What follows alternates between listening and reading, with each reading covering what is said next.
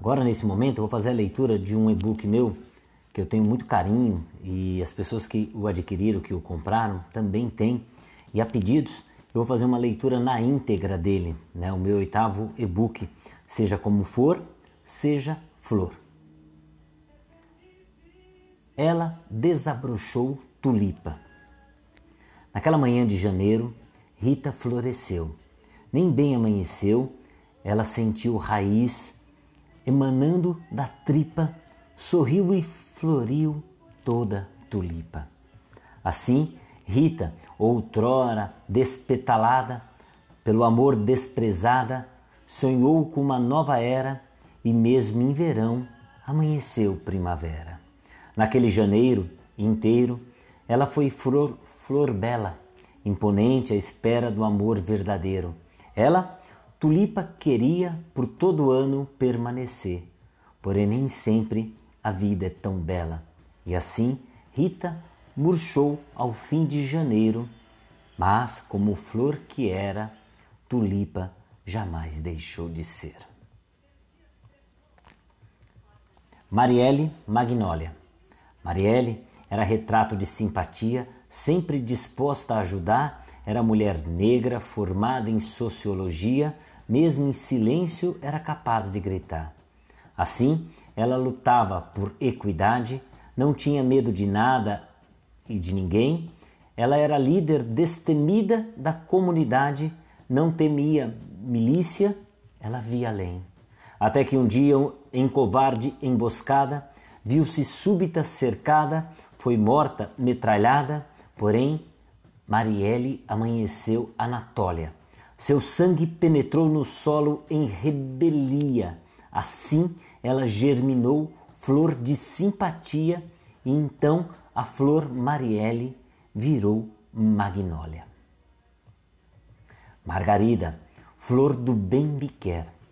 Margarida também é nome de mulher? Gosto do significado, gosto do significado desta flor. Ela é flor do bem me quer, ela é símbolo do próprio amor. Sim, errado quem acha que ela é indagação entre querer a ti ou o outro ser. Ela é flor de autoestima, flor de afirmação entre a se amar e a se bem querer. Por isso, tenha sempre na sua vida a bela e filosófica flor de margarida, onde é preciso reconhecer o seu valor nas pétalas que a vida lhe ofertar, sempre ao despetalar, o bem me quer é o próprio amor. Eu vejo flor e sol em você. Eu vejo flores em você, amor. Vejo brilho em seu olhar, eu vejo sol. Eu vejo em ti uma bela flor, vejo que és flor, e sol és girassol. Eu vejo sua alegria irradiar pelo ar, vejo a simpatia em ti ser translação. Eu vejo que tu, amor, quando plena girar, faz o sol nascer no meu coração. Eu vejo beleza em ti, eu vejo beija-flor. Eu vejo o sol em ti, és lindo céu. Eu vejo o seu brilho em dia nublado, és o meu farol. Eu me alimento grão a grão do seu amor Abelha que sou, eu sugo seu mel, eu giro em ti, és minha flor, flor de girassol. Mulher orquídea. Ela tinha mais de um tom, mais que cinquenta. Clarice sabia o que queria. Queria ser feliz. Tinha suas preferências. Era colorida, não cinzenta.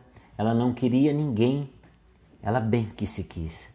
Orquídeas eram suas flores preferidas. Por quê? Amara delas a sensualidade. Sabia que elas eram reconhecidas por terem forma de testículos em sua vitalidade. Clarice era assim, flor que bem se quer. Era daquelas donas de si, era orquídea mulher. Sabia ser, se florir, sabia como encantar. Por isso, ela amava a flor, símbolo da paixão. Clarice era delicada, mas sabia ser vulcão. Ela sabia que o maior amor é se amar. Azaleia era um campo pleno de flor, flor de sensibilidade, um colorido de flores, porém sem cor para ela. Ela estava seca, havia perdido a sensibilidade, o amor em Leia tinha murchado algo dentro dela. Mesmo no campo em que se encontrava, ela não floria. Mesmo em meio ao campo florido, seu perfume não mais cheira. Mesmo com flores lindas e plenas de alegria, para azar, Leia, do abismo de si, estava à beira. Assim, no paradoxo entre o ser e o não ser, ela ia deixando-se murchar, não queria florir, da fotossíntese ela recusava a luz e o calor, até que um dia cansou, murchou e se deixou morrer. Mas, mesmo assim, ela antes de enfim partir, última vez brotou, sem mais azar, Leia se fez azaleia em flor. A rosa brigou com o cravo. A rosa brigou e finalmente se separou do cravo. Para ele, ela não mais se cala ou ajoelha. Ele era grosseiro, violento e muito bravo. De tanto ferir a rosa, ela sangrava e ficava rosa vermelha. O cravo era tosco e da rosa se sentia possuidor. Tinha pela rosa verdadeira obsessão.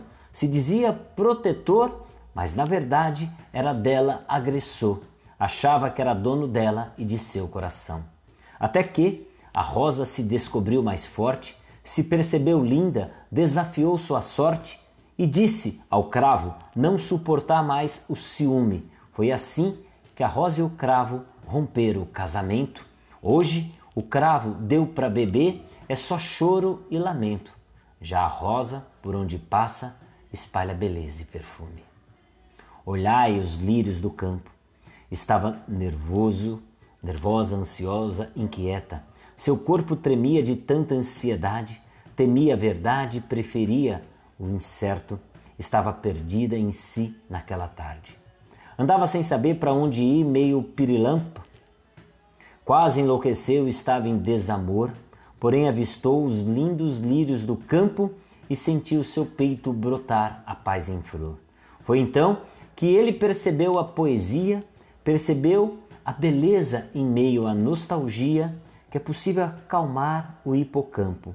Assim, quando se sentia ou via alguém triste, ele sorria e, apontando com o dedo em riste, dizia sempre: Olhai os lírios do campo.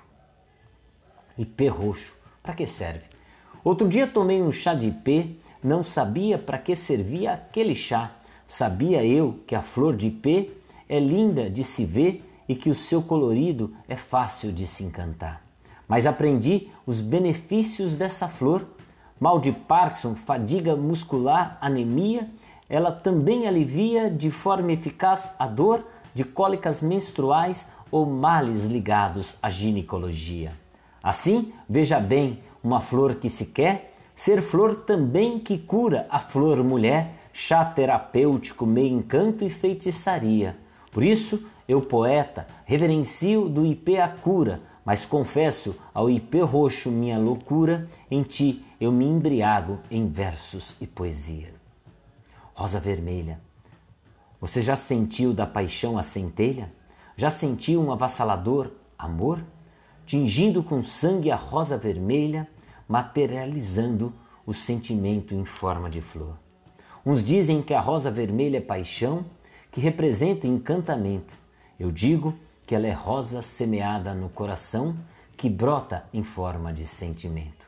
Quem nunca amou não sabe o seu significado, quem nunca se sentiu apaixonado não sabe o deslumbre dessa bela flor. Mas quem ama sabe nela reconhecer que um simples botão ou um belo buquê da rosa vermelha é prosa de amor amor secreto. Bia não sabia, mas era amada.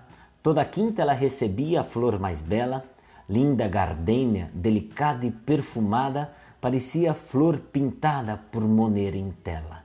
Para ela, Bia, aquela flor era mistério.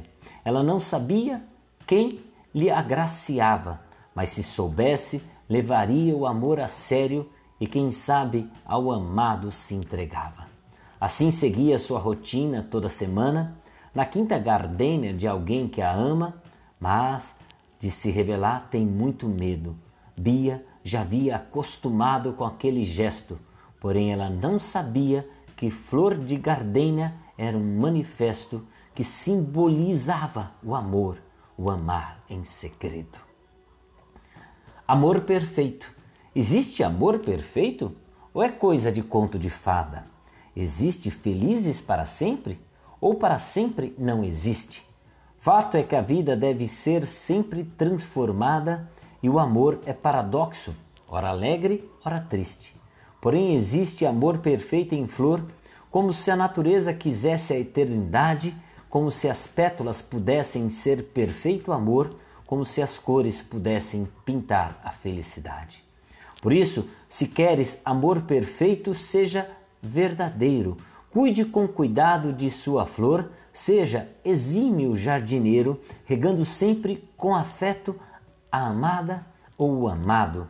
Assim, não queira do amor a inexistente perfeição, mas saiba que, mesmo imperfeito, pode um coração, tal como a flor, ter amor perfeito sempre cultivado.